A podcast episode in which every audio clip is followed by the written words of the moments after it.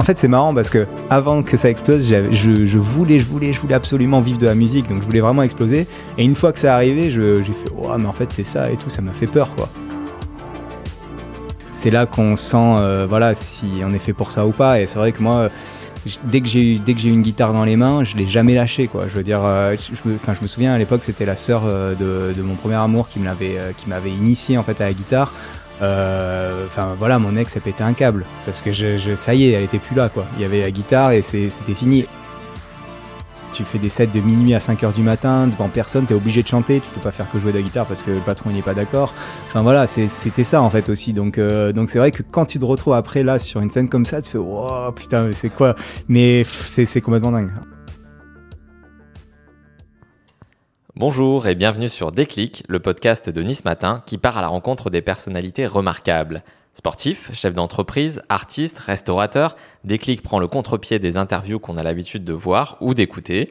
Ici, on ne coupe pas la parole, on ne cherche pas la petite phrase, on laisse à nos invités le temps de répondre aux questions et de développer. Pas de montage, pas de propos déformés, aucune reformulation. L'entrevue que vous allez écouter est diffusée brute, telle qu'elle a été enregistrée. Je suis Jimmy Boursicot, journaliste pour Nice Matin, et aujourd'hui je vous emmène à la rencontre de Jérémy Souillard, alias Mom. Originaire de Nice, cet artiste et producteur orienté vers la musique électronique a connu un succès mondial avec le titre Aloha. On le retrouve chez lui dans le quartier du port, à Nice, pour évoquer son dernier projet, Flashback FM. C'est le pied, n'empêche, faire un interview chez soi. Je trouve ça trop bien, quoi. bah voilà, on est, on est chez toi. Euh, mm. donc, euh, salut Jérémy. Salut Jimmy. Ça va? Ouais, super, super, tout va bien, tout va bien. Bon, on est parti ensemble euh, pour, on va dire, un gros moment. Mm. on ne sait pas exactement combien de temps. On verra, on verra. L'important, c'est vraiment de pouvoir euh, parler un petit peu de ton actu. Déjà, est-ce que, mm. pour commencer, tu peux te, te présenter euh, à nos auditeurs? Bien sûr. Euh, alors, moi, c'est Mom. Je suis producteur et compositeur de musique niçois. je fais de la musique depuis maintenant une bientôt 30 ans, je veux dire, un peu moins. Euh, mais euh, voilà, j'ai commencé par le piano, puis la guitare, puis euh, j'ai commencé à toucher un petit peu à tout, au synthétiseur et à, la synthèse, puis, puis au mix. Et puis voilà, du coup, j'ai créé le projet MOM il y a maintenant 5 ans. Et, et voilà, au début c'était de la musique électronique et puis ça évolue avec le temps. Donc là, on est ici euh, dans, chez toi déjà, on l'a dit, mais dans ton home studio à Nice, quartier du port, voilà. Oui. On est bien installé. Et euh, c'est quelques jours avant la, sortie de, ton nouvel album. Là, on est, euh, on est mm. vendredi. Ça sera le vendredi suivant, vendredi 12 février. C'est bien ça. Comment, comment ça se passe là? Comment on aborde un petit peu cette période Alors là, c'est complètement c'est complètement la folie. Euh, en vrai, c'est un album sur lequel je travaille depuis, depuis trois ans. Euh, depuis trois ans, en fait. Hein. les premières démos ont été faites il y a trois ans. Entre-temps, j'ai sorti d'autres musiques, j'ai fait d'autres choses, mais c'est un album surtout que, j'ai fait avec un Américain qui s'appelle, enfin, un Canadien qui habite aujourd'hui Los Angeles euh, depuis dix ans, qui s'appelle Ricky Ducati. Et on a fait un album ben, du nom de Flashback FM, qui, qui est en fait un, un retour aux, années 80, enfin au, Los Angeles des années 80. Avec des sonorités aussi et une technique de production French Touch. Euh, donc vraiment, euh, c'était une volonté en fait de, de retourner en arrière, en fait, de voyager en fait vers vers le passé, euh, mais aussi vers le futur. En fait, c'est un sorte de retour vers le futur. voilà, j'avais du mal à le dire, mais c'est un peu un retour vers le futur en fait, cet album. Et, et, Ricky, tout comme moi, en fait, on a toujours on a toujours aimé cette période, les, les, artistes de cette période, les grands classiques comme, comme Alan Parsons Project, comme on a eu des influences de, ce style.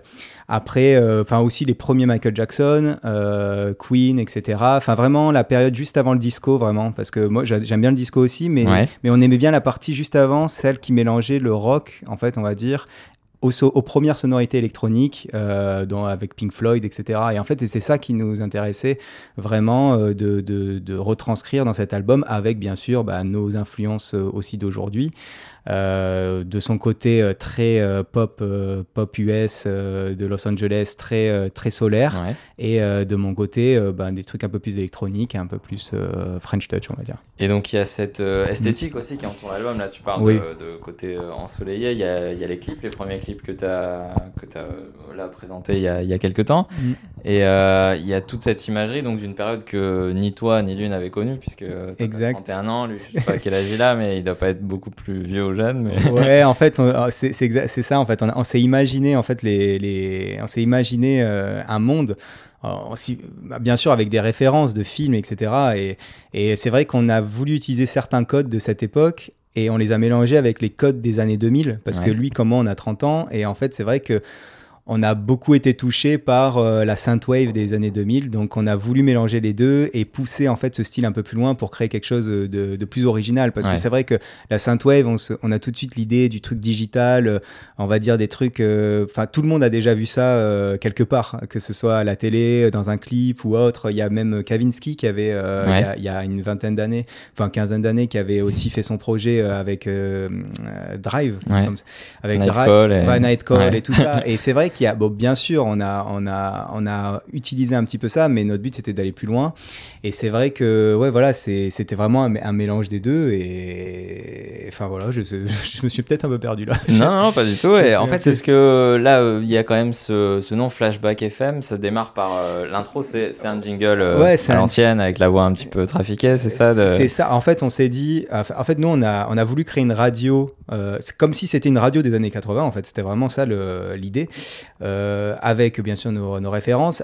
Avec un petit clin d'œil à GTA aussi, euh, le jeu vidéo, parce que, parce que voilà, parce que en fait, on, enfin nous, nous on a, on a, on a eu ce nom en fait, ce qui nous est mis en tête, et après on s'est dit mais attends, on a déjà vu ça quelque part. Et lui comme moi, on a bouffé GTA à fond. On s'est dit ah ouais mais ça vient de là, mais c'était Flash FM, etc. Donc bon là on, s'est dit on fait flashback.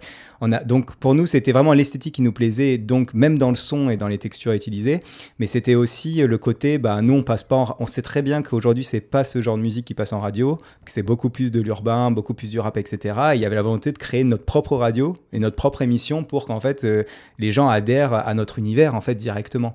Donc il y avait vraiment ce truc, bon bah on, on est dans aucune case, donc on crée la note quoi en fait. On crée notre radio, on crée notre truc maintenant, et c'était ça l'idée de cet album aussi. Et ça c'est libérateur justement de se dire on va pas essayer de rentrer dans un format, dans une case, dans une durée de morceaux. En fait on fait euh, bah, ce dont on a envie tous les deux là, euh, au moment où on a envie de le faire, même si c'est pas euh, la tendance du moment ou peut-être ce qu'on attendait de, de, toi aussi. Mm, bah en fait c'était clairement, c'est l'album que j'ai toujours voulu faire, que Ricky aussi a toujours voulu faire. On, a, en tant qu'artiste, on a tous, euh, à un moment, enfin, quand on fait de la musique de manière professionnelle et qu'on veut en faire notre métier, on est toujours confronté à ça. On est toujours confronté à soit je fais la musique que j'aime, soit je fais la musique qui plaît au public, soit tu trouves un entre-deux. Et en fait, c'est vrai que ce, bah, nous, ce format-là, pour nous, il nous permettait de, toucher, de toucher bon, bah, des gens spécialisés, mais aussi, euh, on se dit que ça peut aussi, le concept peut plaire aussi à n'importe qui. Et c'est ça, c'est ça, c'est cette idée-là en fait qui nous plaisait. Et c'est vrai que, ouais, c'est, enfin, pour nous, c'est une consécration. On a eu la chance de pouvoir le faire.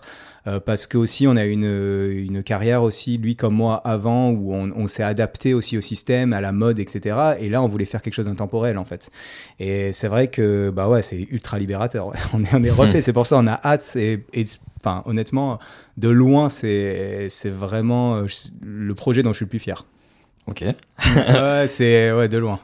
et en fait, vous l'avez enregistré donc euh, entre Los Angeles, Paris, peut-être euh, d'autres endroits, puisque toi tu mm. bouges beaucoup, mais euh, vous avez travaillé à distance avec tous les moyens qu'on a actuellement pour, pour produire chacun de son côté, s'échanger les sons, discuter. Alors, ouais, alors en fait, le truc, c'est que ça s'est fait. en fait, ça s'est beaucoup fait en Disons que j'ai rencontré Eki il y a 4 ans déjà euh, sur mon premier album euh, avec la musique Alive. Je l'ai rencontré sur SoundCloud. En fait, j'ai découvert un acapella de lui sur SoundCloud et je l'ai téléchargé et j'ai fait une ma version de, fait, de sa musique. C'était une c'était pas vraiment un remix parce que j'avais que la voix, donc j'avais pas du tout le reste, j'avais pas les autres instruments, j'avais pas du tout le. Donc je me suis dit bon bah je vais refaire une musique avec, mais juste pour le plaisir. Et à cette époque-là, je lui avais envoyé, ça lui avait, enfin ça lui avait beaucoup plu parce que c'était la musique s'appelait Suicide au départ, donc elle a été plutôt négative. Et moi, j'en avais fait, j'en ai fait un live en fait pour moi en, en, lui apportant en fait tout ce qui est beaucoup plus joyeux et des émotions plus joyeuses. Donc en fait, ça a été un genre de contraste. C'est un, des titres qui a, qui a, vraiment bien fonctionné. Et puis derrière, euh, c'est bah, notre amitié s'est faite à ce moment-là. On a commencé à se parler euh, bah, de manière euh, sur Internet, tout ça via via SoundCloud et, par mail. Et puis puis un jour, moi, je suis allé le voir direct à Los Angeles. Et quand je suis allé le voir, en fait, il, lui, en fait, il fait beaucoup de top line pour d'autres artistes. Il écrit beaucoup pour d'autres artistes. Il s'est jamais mis en avant. Et à cette époque-là, il était un peu dans le down. En fait, il se disait, purée, enfin, il, il, voulait arrêter quoi. Il voulait arrêter la musique parce qu'il était exploité par le système, que en fait, financièrement, il s'y retrouvait pas non plus parce que quand tu es exploité par les plus gros, enfin lui, il avait pas assez pour en vivre et donc il allait arrêter. Et je lui dis mais c'est pas possible, tu as, trop de talent, on peut pas. Et moi j'ai des idées de le produire à ce moment-là et je lui dis euh, peu importe, euh, j'investis ce que j'ai euh, sur toi, enfin et, sur ah et notre album. D'accord. Et au départ, je n'avais pas l'intérêt de faire un album euh, commun, en fait. C'était vraiment son album. Et moi, j'aimais tellement ce qu'il faisait et je voulais tellement. C'était presque un délire personnel. Un peu dans le projet que tu produisais, quoi. Bah, bah, en fait, c'est même lui, en fait, qui m'a un peu obligé à. Enfin, il m'a dit, ouais, mais j'adore ce que tu fais, je veux qu'on fasse un album à deux, quoi. Ça n'a pas été. Euh... Je me suis pas imposé dans le truc. En fait, je veux dire. sur, sur, le coup, vraiment. Et je me souviens, c'est même mon manager qui me disait, mais ça peut. C'est Enfin, en gros, dans ce système-là, tu peux vite tomber dans le, euh, bah, tu le prends en fit et en fait, tu ne le mentionnes même pas et c'est ton album. Et c'est ce qui arrive euh, sur la plupart des DJ, euh, en fait, voilà. Et moi, je voulais vraiment pas ça et c'était vraiment pas mon intérêt et surtout, c'était pas la base de notre amitié avec Ricky. Notre notre but à nous, c'était, enfin voilà, nous, on, soit équilibré, quoi. Voilà, voilà. C'est et, même, enfin, je veux dire, moi, je, j'aurais pas pu faire ça, en tout cas avec lui. Euh, parce qu'on avait une vraie histoire euh, personnelle, euh, amicale, etc. Et c'est vrai que bah, moi, je, voilà, je dis, c'est à ce moment-là qu'on a, qu'on a décidé de, de faire l'album ensemble, quoi, à 50-50. Donc là, voilà, l'album sort avec vos deux noms, à part égale, on va dire. Est-ce que vous avez l'intention d'être un, un, duo qui dure ou chacun peut aller dans les directions qu'il veut voilà, C'est pas un truc posé, gravé dans le marbre? Bah pour l'instant, c'est quand même. Euh, en fait, oui, on a le projet de continuer. On a un autre, euh, on a d'autres titres ensemble qui sortiront après l'album. Euh, donc, on a déjà, un autre EP. Donc, en fait, on s'entend trop bien artistiquement. Donc, c'est sûr que ça va être durable et qu'il y aura d'autres chansons encore dans, par la suite. Après, on a décidé aussi de garder chacun notre nom sur la pochette, par exemple, pour pouvoir aussi. bah, se donner la liberté de pouvoir faire d'autres collaborations à droite ou à gauche. Après, enfin, c'est vrai que lui comme moi, on a, enfin, c'est vraiment ensemble que notre musique elle marche et qu'elle nous mm. plaît aujourd'hui en fait. Donc c'est vrai que c'est vrai que pour le coup là c'est parti pour un moment. Puis il aurait fallu trouver un autre euh, pseudo, repartir de zéro. Euh, ah, il y avait aussi cette question. on s'est posé la question de changer et de créer un nouveau groupe, mais voilà c'était radical et c'est vrai que nous on, avait, enfin on a une musique d'ailleurs qui s'appelle Sail Away qu'on avait fait ensemble dans Moment 2 euh, du coup qui était le, mon ancien projet. vous avez fait ensemble. Et, euh, et, il a, et c'est un, un, titre qui a beaucoup marché. Et on, sait aussi qu'on a un public, euh, bah, en tout cas chez Mom, euh, qui, qui, qui, va écouter notre musique aussi. Et le but, c'était aussi que, ben, voilà, de, de, toucher un maximum de personnes. Quoi. Ok. Et donc, ce pseudo-là, Mom, euh, que, tu, que tu as depuis un, moment, euh, il est sorti comment ça fait... ah, Alors, Mom, ça fait maintenant. ah, ça fait longtemps, ça fait au moins 6 ans. Ouais. Même plus, parce que je crois que c'était 2014, 7 ans. Et bah, Mom, c'est à la base, c'est. on est... Alors, au début, j'étais un projet, on était un duo avec un pote, en fait, avec qui je faisais, je m'amusais, et puis on s'était on avait eu un délire, on s'est dit vas-y, on, fait les mômes et tout ça, et on s'est dit ouais, ça marche bien. On avait mis le, haut barré euh, juste pour une question esthétique euh, à ce moment-là. parce que scandinave. Euh. Bah, sur, le coup, en fait, si on aimait bien Trentemoller, tu vois, et, et, je pense qu'en fait ce côté-là a fait qu'on s'est dit voilà, ça peut le faire. Mais c'est vrai qu'il y a eu plus un truc esthétique au départ. Et c'est vrai que, bon, à la base, euh, on a toujours prononcé mom, on n'a jamais prononcé mum, euh, mm. comme ça, ça lettre, ou comme momé, euh, comme aux États-Unis. Comme... enfin, en fait, chaque pays a un peu son, son truc. Mais c'est vrai que, voilà, oui, non, le, le, nom, il a été créé de cette manière-là. moi, pour moi, c'est mom.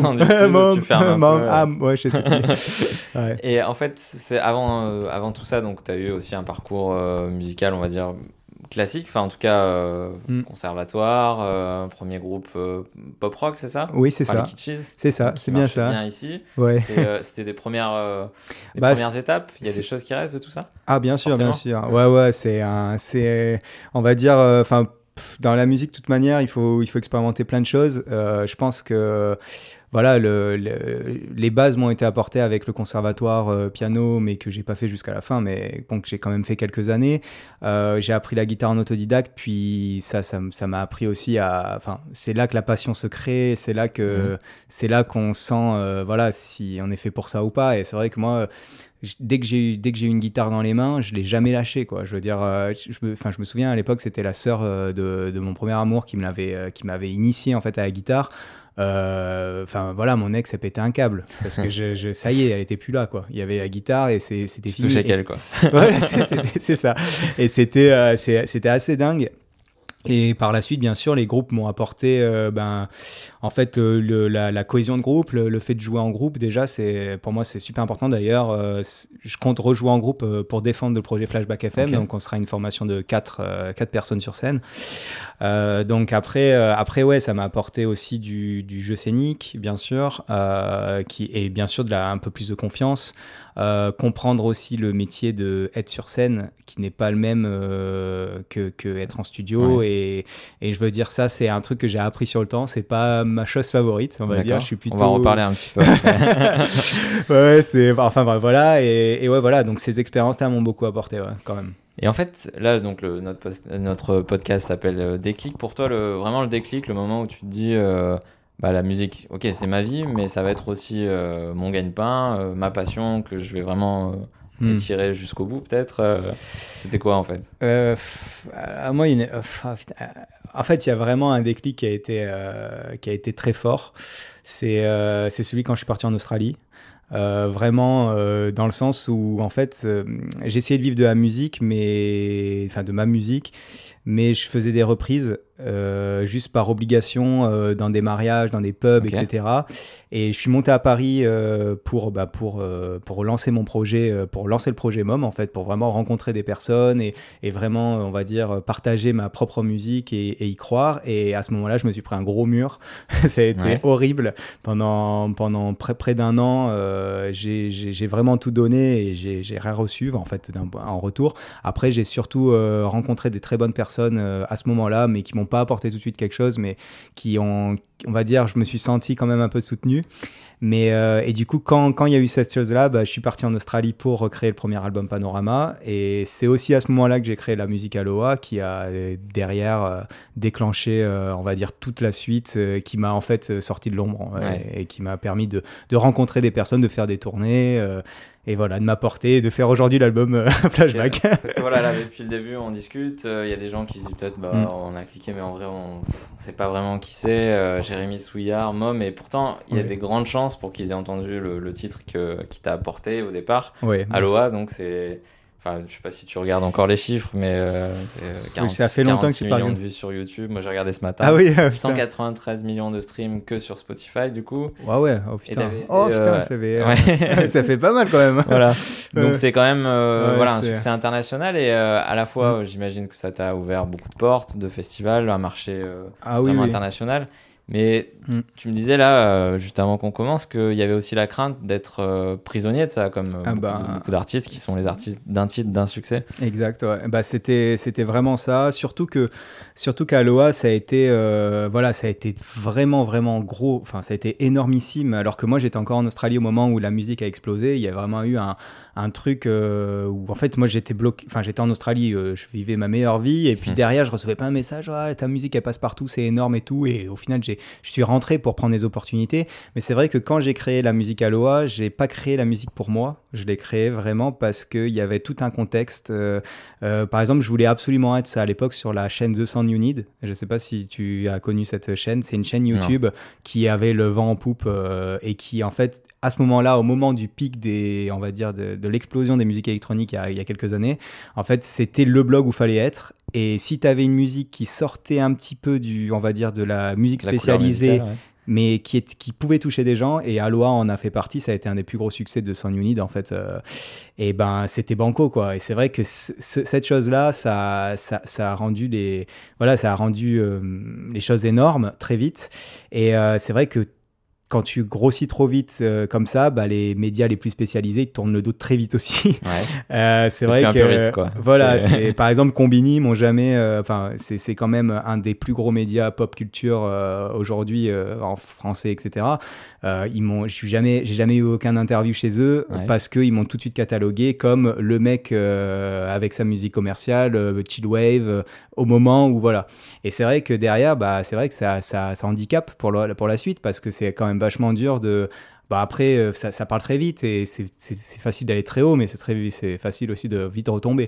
Et c'est vrai que bah là, avec Flashback, il y avait euh, vraiment cette volonté, enfin au début en tout cas, c'était c'était très difficile de dire enfin de même juste faire écouter en fait ma musique aux gens parce que avant même d'écouter ils mettaient déjà une étiquette donc ils écoutaient pas et ils disaient bon bah non ça c'est trop 2015 ça a explosé en 2015 donc c'est démodé donc c'est nul.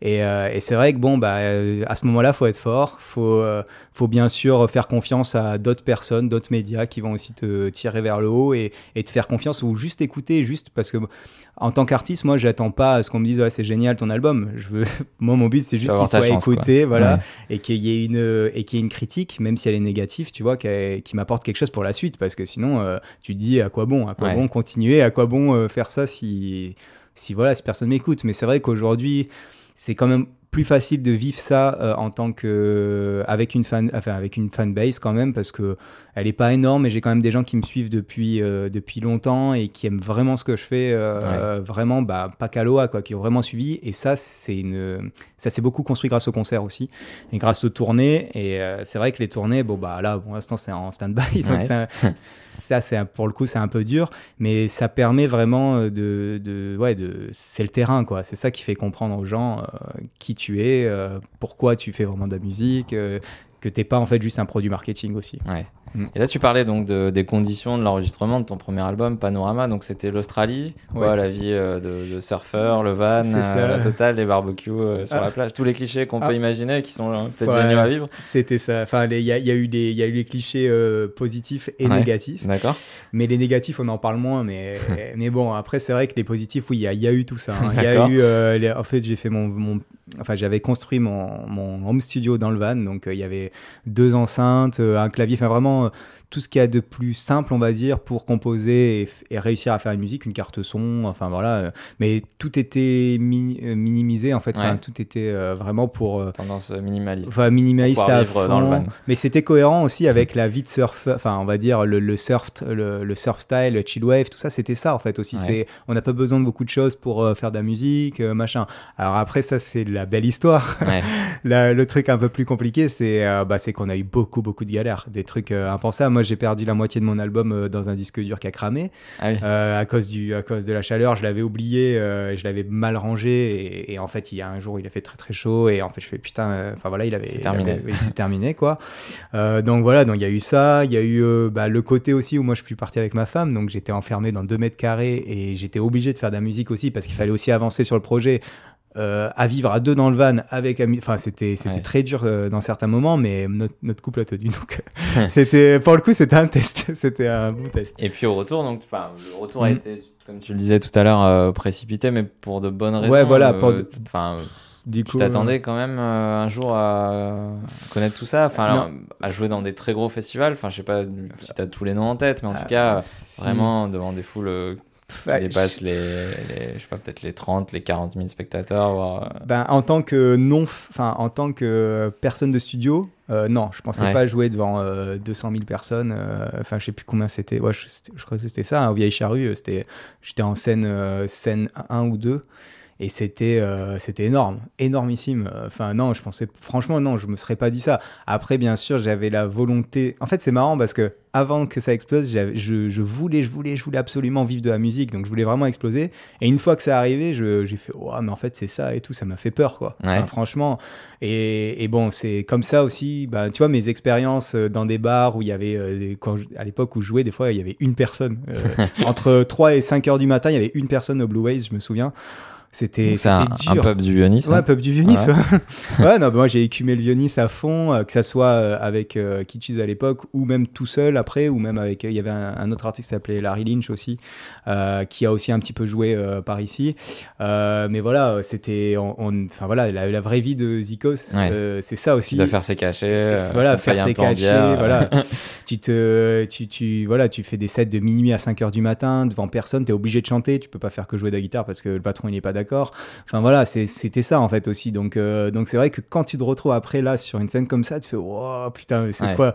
Mais c'est complètement dingue. En vrai c'est dingue et et par contre tu vois d'un point de vue musical j'ai pas trouvé ça ouf du tout parce que ah oui t'as une grosse acoustique, t'as un gros son, mais en fait, t'entends moins bien sur scène. En tout cas, moi, j'entends moins qu'en studio.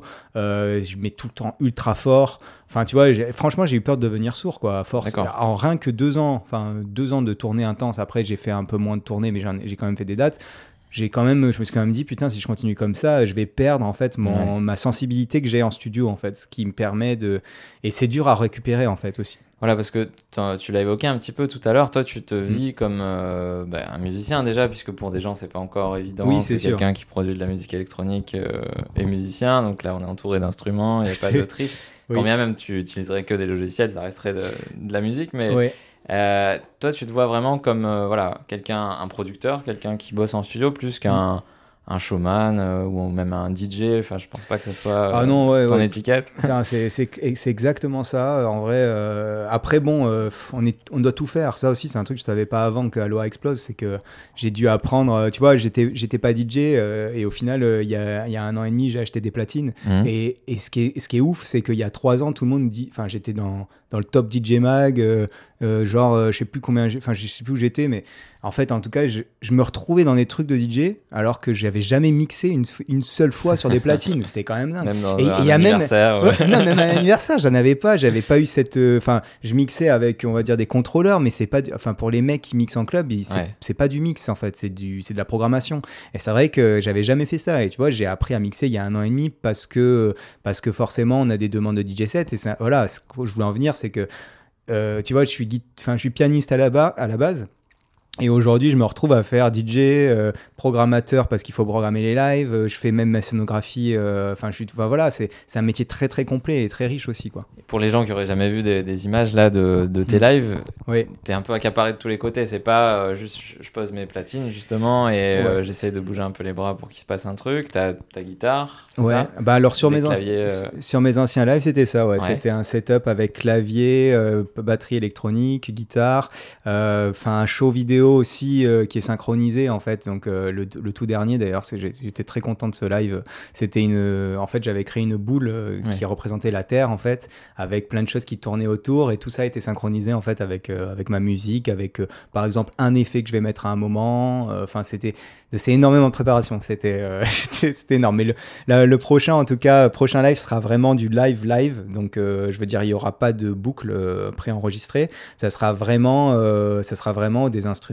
qui jouent euh, ensemble euh, sur scène. Et ça, c'est un, on va dire, un retour aux sources que bah, beaucoup de musiciens ont envie de, enfin, d'avoir. C'est ça, c'est. Enfin, il y a tous ces outils là qui permettent de très bien travailler, mais au bout d'un mm. moment, on a envie de ressentir quelque chose de plus euh, plus organique, plus chaleureux peut-être aussi. C'est exactement ça. Et c'est aussi, c'est marrant, c'est, tu vois, ce, sentiment-là de revenir à quelque chose de, de, plus live, de plus organique.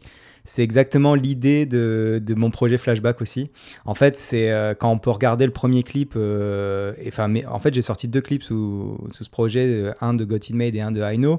Le premier, en fait, c'est des robots donc c'est vraiment, euh, on va dire, on va dire pour moi, c'est un peu la société euh, qui, au maximum dans le qui aura poussé au maximum dans le numérique. Enfin, c'est un peu une représentation de ça. Et, euh, en fait, avec bah, quand on passe dans le deuxième clip, bah, les personnages en fait se, se modélisent en, en nous-mêmes en fait, en Ricky et en moi. Et en fait, ça, c'était pas du tout pour dire c'est nous. C'était pour dire, bah, en fait, euh, on n'est pas des robots et en fait, on mélange ce truc organique qui vient, en fait, qui. Et, et en fait, tout le monde veut revenir à ça. Enfin, enfin en tout cas, moi, de mon, dans mon entourage et euh, dans, avec les gens avec qui je parle, même les plus jeunes, euh, en fait, aujourd'hui, je parle par exemple à, à, Petit Biscuit, par exemple, un artiste qui a un, qui a un très bon pote à moi. On a souvent des discussions et tout ça. Et c'est vrai que lui, bah, il est très intelligent et il, est conscient que sa génération a, a moins de valeur. Enfin, enfin c'est pas qu'ils ont moins de valeur mais c'est qu'en fait ils, c'est plus dur pour eux en fait aussi d'avoir des valeurs, de se, de, un peu de se mettre dans des cases, etc. Et, enfin voilà, c'est facile de se perdre en fait. Et, euh, et c'est vrai que bah tu vois même, c'est parce qu'au début je me disais ouais c'est peut-être une, une, question de génération, de vieux con, ouais, déjà vieux, tu crois. Mais en fait non, en fait je me rends compte que c'est un sentiment partagé euh, par beaucoup. Et, euh, et voilà, c'est la volonté de Flashback, c'était un peu ça, c'était un peu de mélanger les deux. En fait utiliser les technologies pour mettre au maximum en avant les valeurs, enfin les les valeurs organiques, la musique organique, etc. Quoi.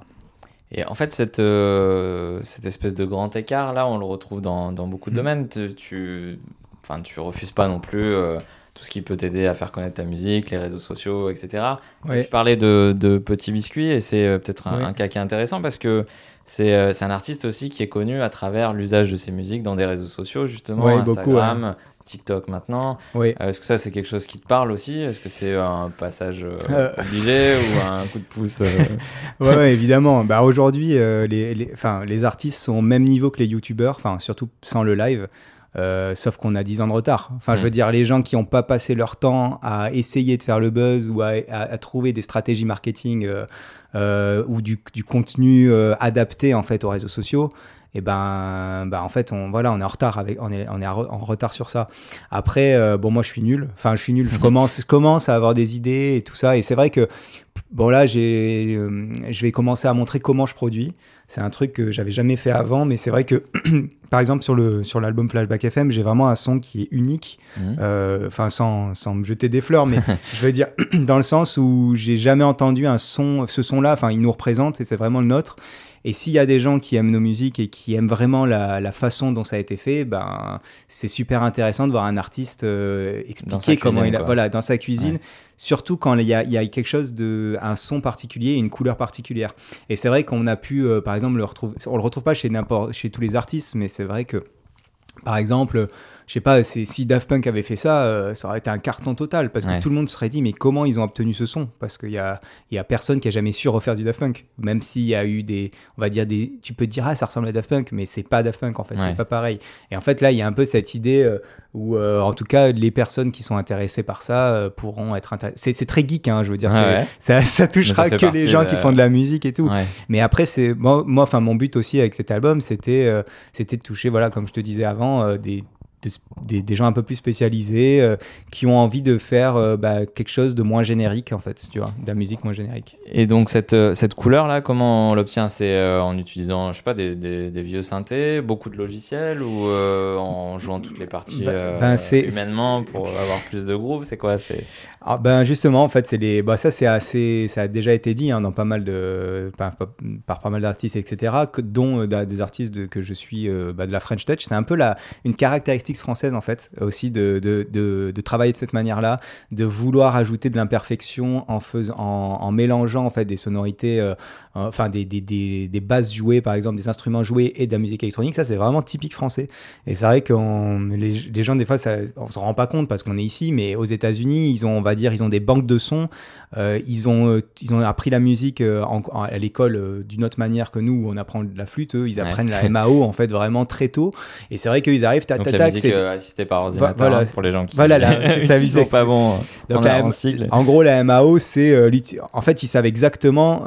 ils ont des banques de samples et ils vont te dire, ok, on met le sample comme ça, ta, ta, ta, et ils sont très, très, très rapides et ils sont très efficaces. C'est pour ça que quand tu vas en studio avec des- des Américains.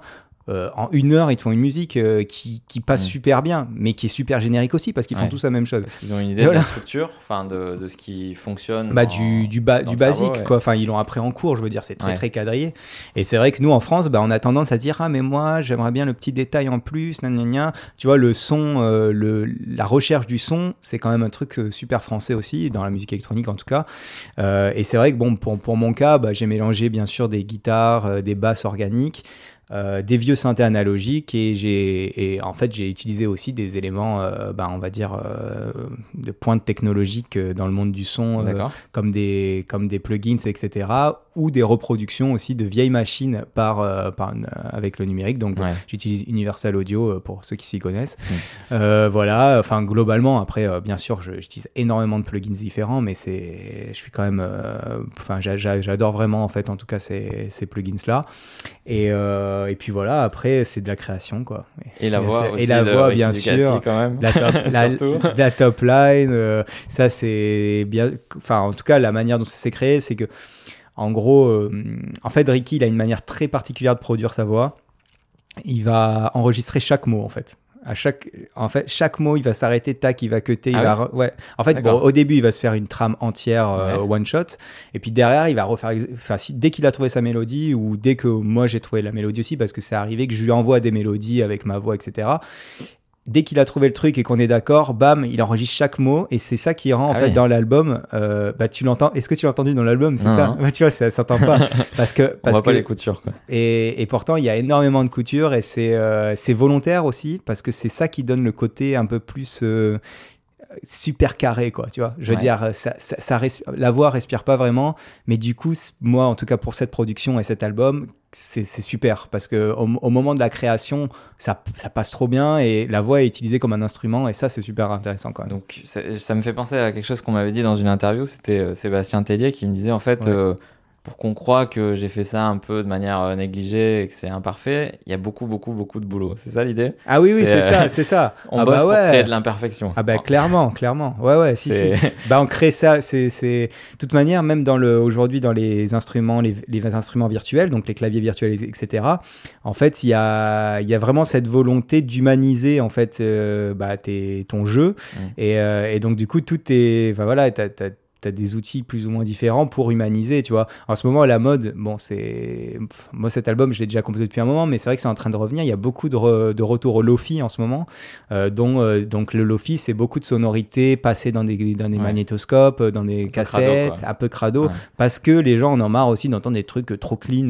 Ouais. C'est pas la réalité, c'est un peu comme Instagram, le filtre, tu vois. Mhm. Enfin, à un moment, sauf que là, c'est marrant parce que hum, pour beaucoup, en fait, euh, ils utilisent quand même un filtre, en tout cas, nouvelle génération, des filtres pour revenir en arrière. Alors qu'en fait, si t'enregistrais juste de manière, euh, on va dire, un peu crado, euh, enfin, on veut dire comme avec tes oreilles, Ouais. quoi, bah, t'obtiendrais quelque chose encore mieux. Mais c'est juste que c'est. C'est des réflexes. Voilà, c'est des réflexes. Et bon, on y reviendra hein, après.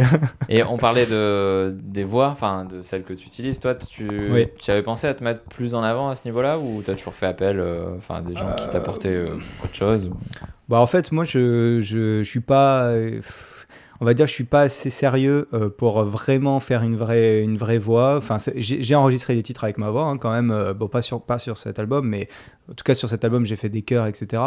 Mais euh, c'est vrai que c'est encore un truc bah, que j'ai pas encore fait. J'ai pas encore sorti un album avec ma voix et, mes idées. Après, moi, le truc, c'est que j'ai des très bonnes idées de mm, top line et de mélodie. Enfin, je pense que c'est un peu un de mes points forts.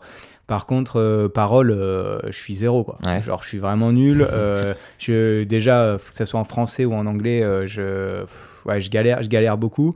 Et, et ça, bon, du coup, j'ai pas encore trouvé la personne pour, pour m'aider. Et enfin, la seule personne que j'ai rencontrée, elle est aux États-Unis. Et le truc, c'est qu'il faut un contact vraiment. Enfin, j'arrive pas à bosser à distance avec cette personne. Il faut vraiment qu'on se voit parce qu'il y, y a de l'échange. Et, et voilà, ça, c'est. Donc, ça se fera plus tard, certainement. Enfin, on verra. C'est mais- pas, c'est pas un gros chantier, enfin, c'est pas un truc qui te qui t'obsède. euh, Non, enfin, c'est pas un truc qui euh, m'obsède. Des collaborations aussi, euh, c'est un, un modèle euh, classique. Enfin, un producteur fasse appel à, Oui, oui, à des voix différentes qui Bah- peuvent coller aussi avec une, euh, une nouvelle couleur musicale. C'est ça. Moi, je trouve, je trouve aussi ça plus intéressant pour pouvoir aller dans la direction que tu veux, tu vois. C'est vrai que moi, si, je- si demain euh, je sors un album avec ma voix, ça va ressembler à, voilà, juste à. Enfin, j'aurais pas forcément euh, quelque chose de bien, quoi. Enfin, Ouais. je veux dire, euh, voilà, mais- enfin, je, je sais pas, mais enfin, je, fais déjà beaucoup de choses et c'est vrai que, enfin, je sais pas, je, je me dis, c'est pas encore le moment, c'est pas une obsession. Après, si j'en ressens le besoin un jour, euh, ben, j'hésiterai pas à, à foncer, quoi.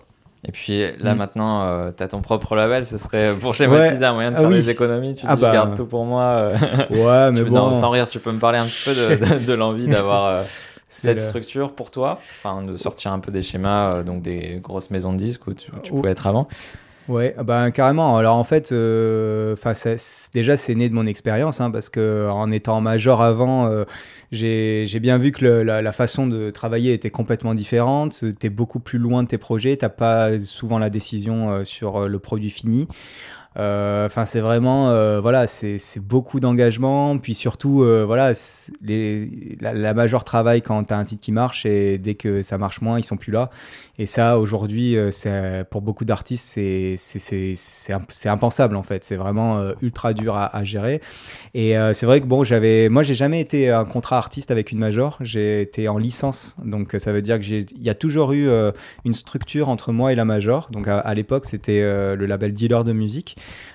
qui était bon, qui, n'existe plus aujourd'hui, mais qui a été, qui est en fait aussi mon manager. C'est avec eux, que j'ai tout commencé. Et c'est vrai qu'à force de discussion et avec ce projet de Flashback FM, on s'est dit, bon, nous, ils, ils pourront pas défendre notre album. il y a 90% d'urbain et de rap dans, dans, à la radio et ailleurs et à la télé. C'est le seul moyen, à moins d'être une personnalité, mais c'est le, pour nous le seul moyen qu'on a de faire marcher cet album, c'est de le travailler nous-mêmes, c'est de, c'est d'aller vers les gens qui sont, qui aiment ce style de musique. Et sauf que quand tu as l'étiquette, major, c'est pareil aussi. Tu touches pas des médias spécialisés, c'est très dur en fait. Donc, euh, donc voilà, donc il y a vraiment eu ce truc euh, où on s'est dit bon bah là, euh, maintenant il faut qu'on fasse cette, cette sortie de manière indépendante. Et au même moment, en fait, je crée mon label perso. Pour l'instant, il n'y a pas encore de vocation à produire d'autres artistes, même si, même si je produis en tant que producteur musical en fait, on va dire. Enfin, parce que en, anglais, enfin, oui, les termes sont les mêmes. Il y a la partie production artistique. C'est ça. Et après, il y a toute la gestion, voilà, qui peut accompagner la. En fait, il y a voilà, parce qu'en France, on dit producteur pour le compositeur. Enfin, c'est aussi le compositeur et aussi le mec qui met l'argent euh, pour euh, et qui va s'occuper d'aller chercher des médias, etc. Et en fait, ouais, voilà, là, c'est pour le coup, là, je suis juste, euh, enfin, de mon projet en tout cas, je suis les deux. après, j'ai pas encore vocation à être producteur euh, exécutif, producteur exécutif, donc il met de l'argent pour d'autres artistes. Qui est en costume.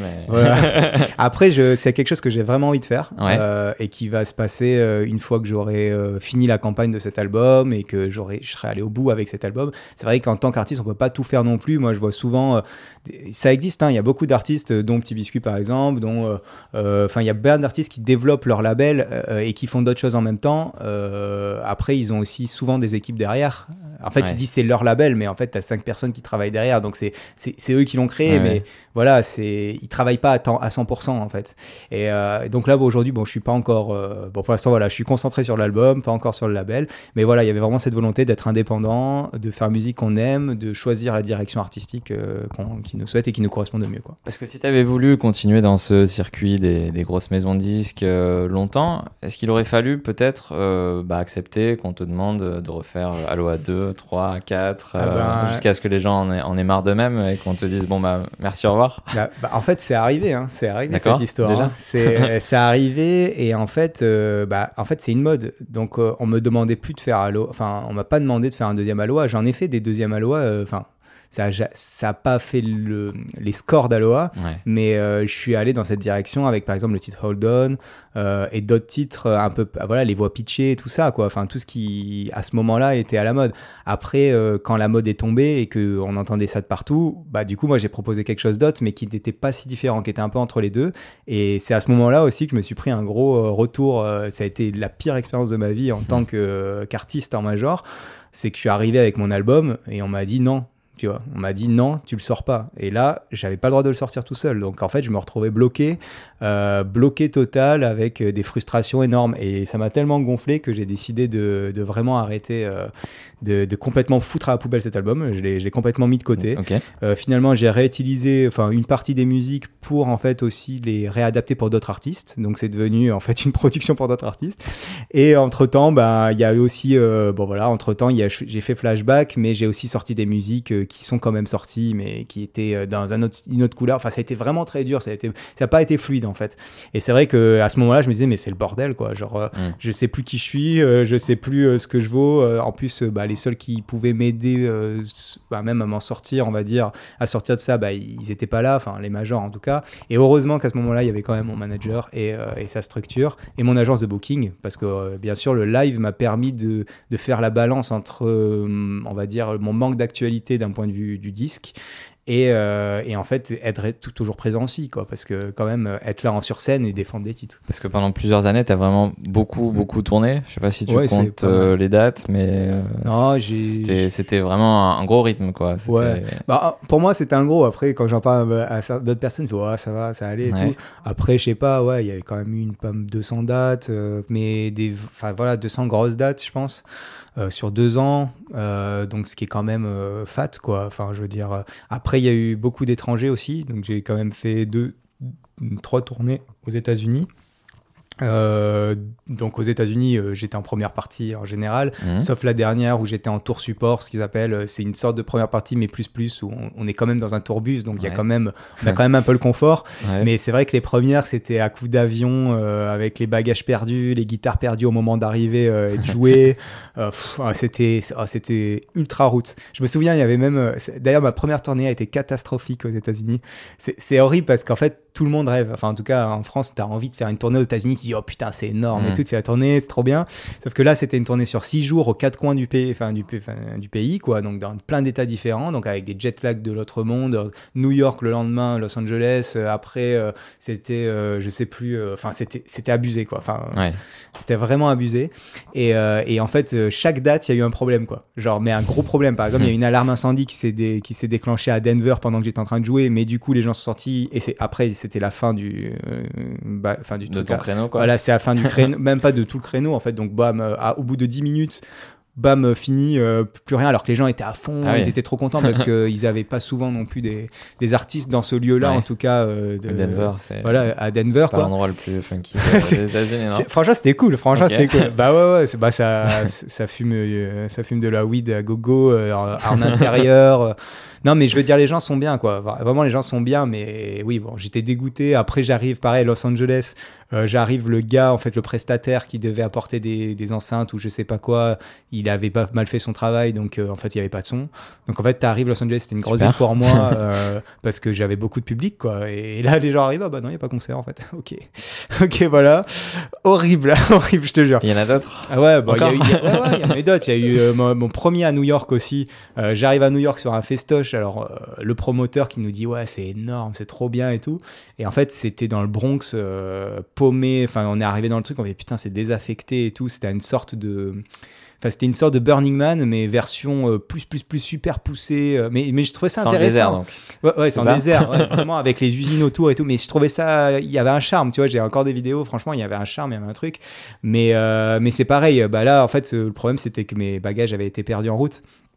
Donc, euh, en fait, ils étaient restés bloqués au Canada et, et voilà, pendant quatre jours. euh, et là, j'étais dégoûté parce que je me suis dit, bah, ça aurait. Voilà, c'était le plaisir de jouer à New York pour la première fois, et- etc. Ça aussi. casse un peu le truc. Et ça a cassé le truc. Bon, après, euh, la tournée d'après, je me suis quand même bien rattrapé. J'ai quand même eu un beau, enfin, bon public quand même qui est venu me voir. C'est à, à peu près de 500 personnes, ce qui est, ce qui est plutôt bien en fait quand tu arrives à l'étranger et que tu n'as qu'une musique connue, ce qui était un Ouais. peu mon cas. Et, euh, et puis après, derrière, j'ai fait une tournée en- avec Grammatique en, en tourbus, du coup, où là, euh, c'était des grosses salles de 1000, 1500, euh, avec ben, pff, le public, on va dire, à deux tiers pour Grammatique et un tiers pour moi. Et du coup, bah, c'était une bonne expérience euh, de live, quoi. Et donc ça t'a pas dégoûté des États-Unis? Puisque là l'album il est quand même il a vraiment cette couleur là qui fait un peu penser à quoi Ouais.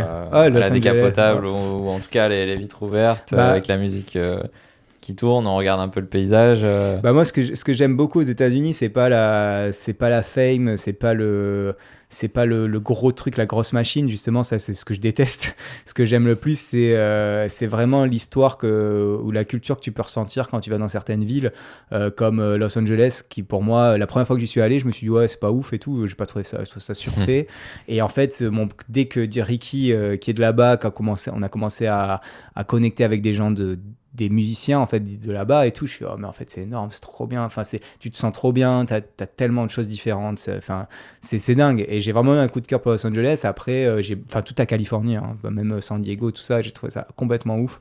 Et c'est vrai que bon bah là euh, je devais y retourner cette année pour faire des photos et, et- et des clips. Et au Mhm. final bah on a tout fait en digital pour euh, pour euh, voilà parce qu'on n'avait pas le choix. Et ça a été, ça aussi ça a été un, un- un tournant euh, enfin au final ça a été une année très très forte parce que c'était l'album que je préparais depuis trois ans. On a eu tout, bah, les soucis comme beaucoup de gens aujourd'hui dans le spectacle ont pour créer euh, du contenu. Et euh, c'est vrai que le fait de pas pouvoir voyager, pas pouvoir faire de clips, pas pouvoir faire de photos avec quelqu'un avec qui tu as fait un album, et surtout le partager après aux Ouais. médias, en fait, on te dit, mais en fait, euh, c'est pas vrai, tu vois, c'est faux. Enfin, il y a rien de réel, tu vois, on te voit pas physiquement, voilà. Et c'est vrai qu'on a a dû- contourner la difficulté quoi. voilà, on a contourné avec euh, bah, du coup ce, ce, ces clips digitaux et, euh, et du coup bah, la modélisation de nos personnages et on en vient à la pochette aussi de l'album où il y a nos personnages en fait dessus quoi. Ouais. Donc tout Mm. à l'heure, tu, à un moment, tu parlais justement de, de, de l'un de ces clips où, en fait, donc les robots deviennent des humains. Oui. Euh, derrière toi, là, sur ton écran, il y a aussi euh, Daft Punk qui est parfois Ouais. dans, dans la même idée. Enfin, il y a, Bah c'est l'inverse en fait. il y avait Human After All aussi. Ouais, euh, ouais, oui, c'est vrai, voilà. c'est vrai. Mais après, c'est vrai qu'au début, il y avait quand même eu ce truc de humain, on tac, montre pas, on voilà, des nous on est on est des robots, machines. on est des machines, quoi. Et là, c'est vrai que ça pourrait être la suite en vrai. hein. T'imagines, ils font la même chose, genre, euh, genre un en vrai. Ils enlèvent tout. Et... Ouais, ah voilà, là, ça y est, Daft- gros truc, Daft Punk révèle son visage.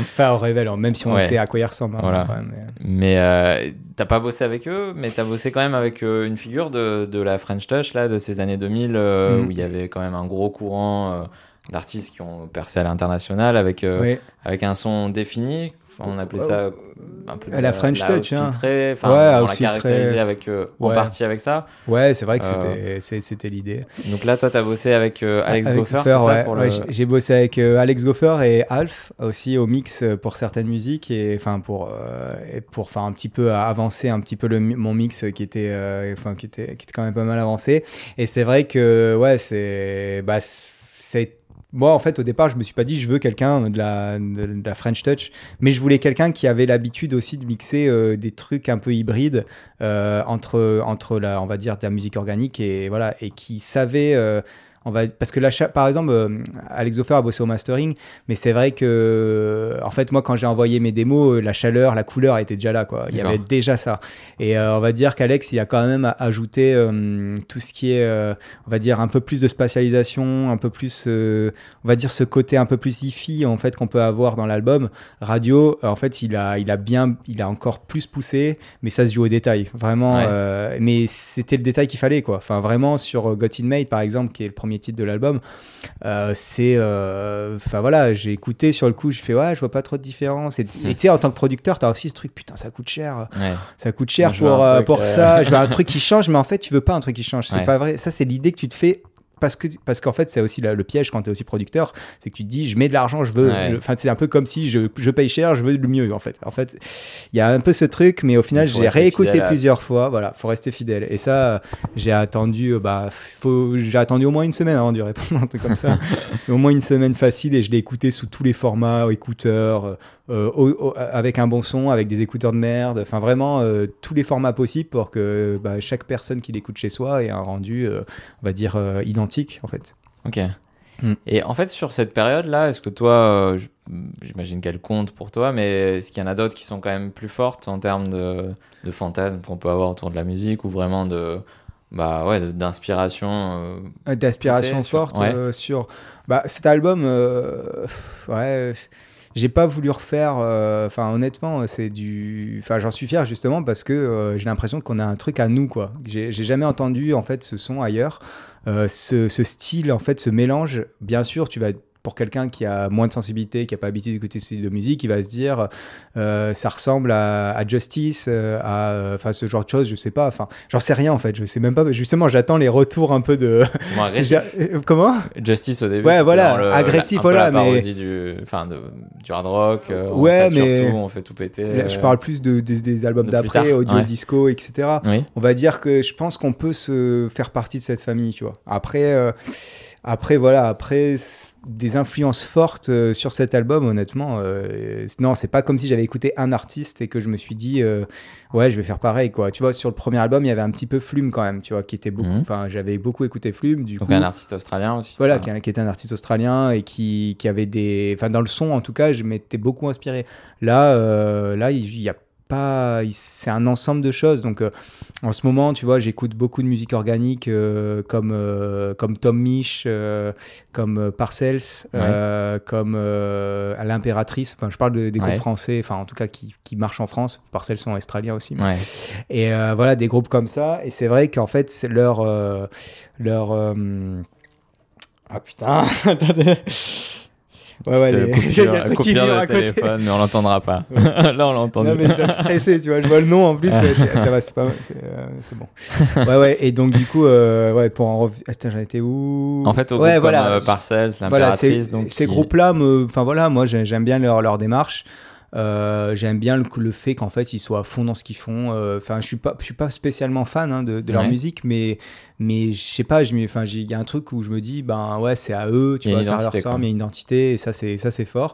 Et après, j'ai aussi réécouté des vieilles vieilles, euh, enfin de la vieille French Touch, enfin vraiment Alan Brax, etc.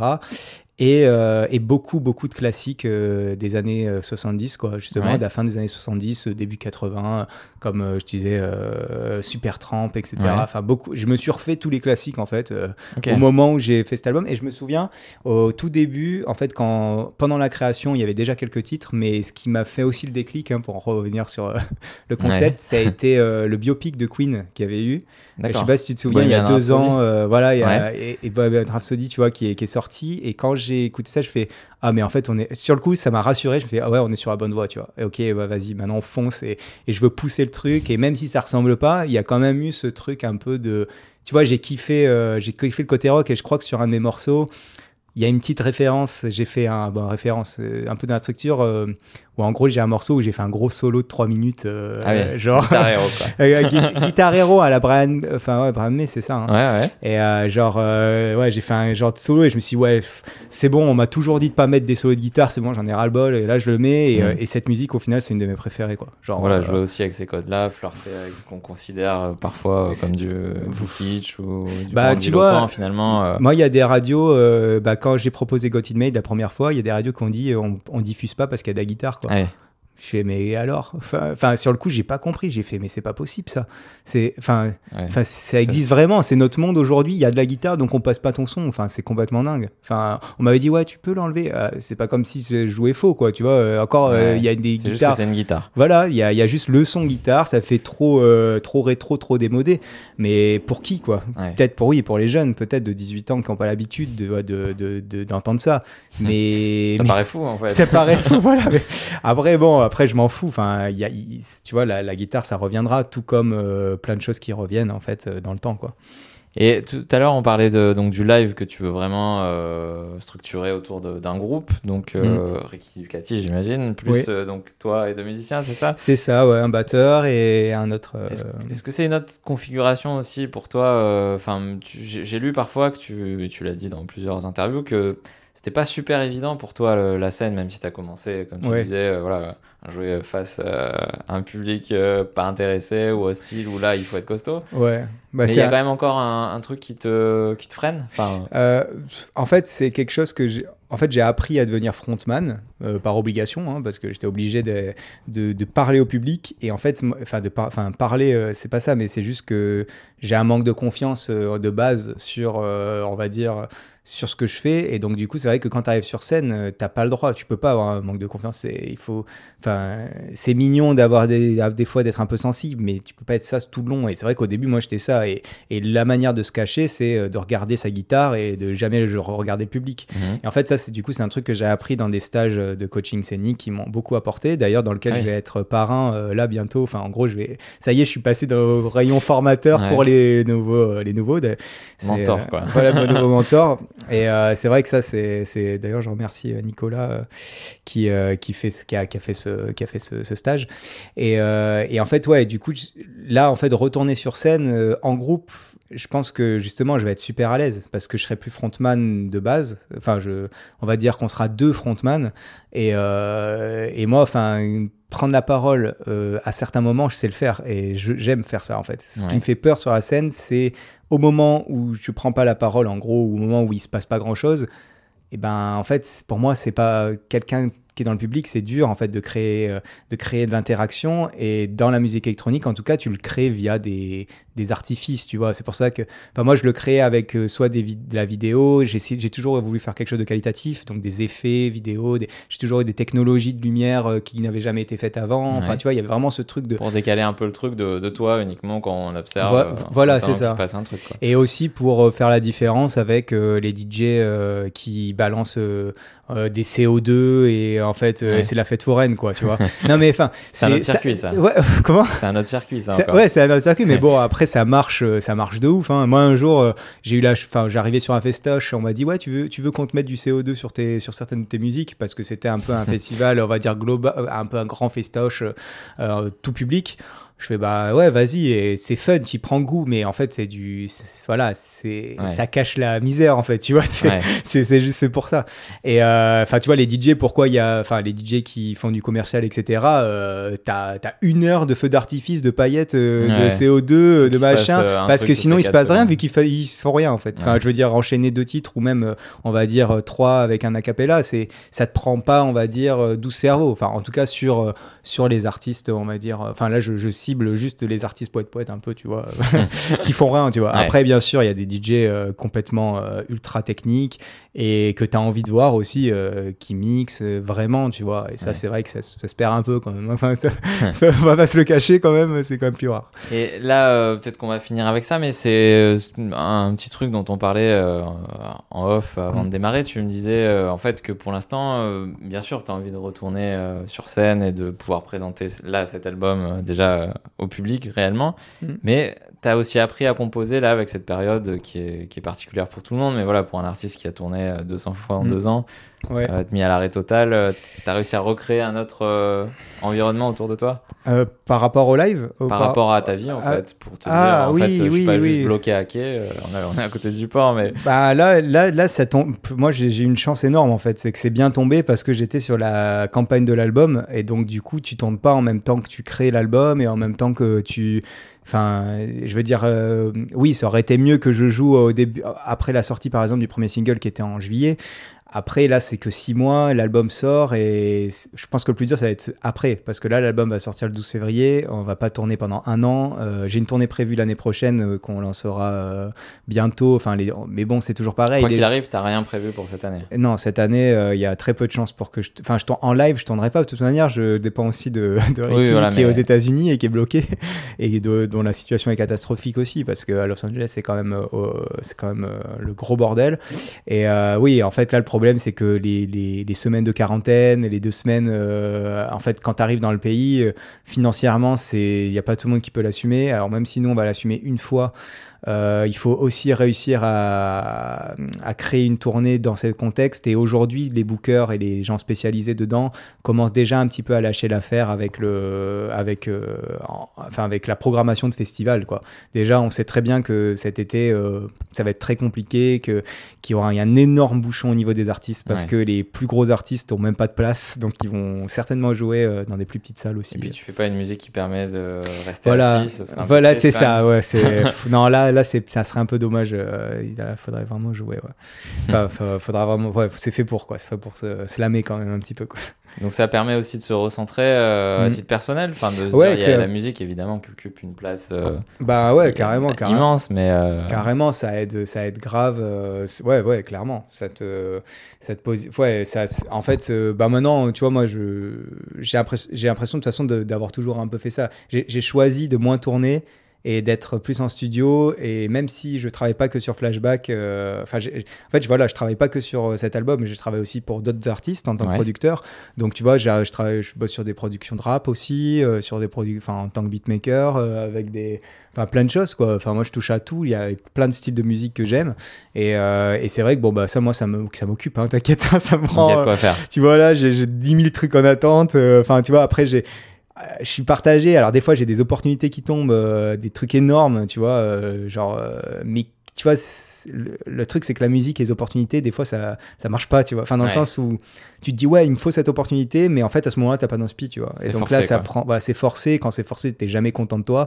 Et ouais, c'est compliqué. Alors, bon, il y a plein de choses différentes en ce moment, mais bon, oui, c'est sûr que de mon côté, ça change pas tellement. Putain. ok Bah, en tout cas, je te remercie. Là, on est dans Ouais. ton studio, on va quand même te laisser euh, déjà manger puisque c'est l'heure du, du repas, mais on va surtout te laisser travailler. ouais, Euh, bah, merci à toi et on espère euh, voilà, peut-être un jour voir Bah. ton show près de chez nous. Bah ouais, carrément, carrément. Merci. Merci. Salut. Salut. Bravo. Si vous écoutez ce message, c'est que vous avez écouté l'intégralité de notre podcast. Si ça vous a plu, n'hésitez pas à le noter 5 étoiles et à le partager autour de vous. Et si vous avez des remarques ou des suggestions, vous pouvez m'écrire sur mon mail à jboursico at nismatin.fr. j b o u r s i c o t arrobase nismatin tout attaché, point fr.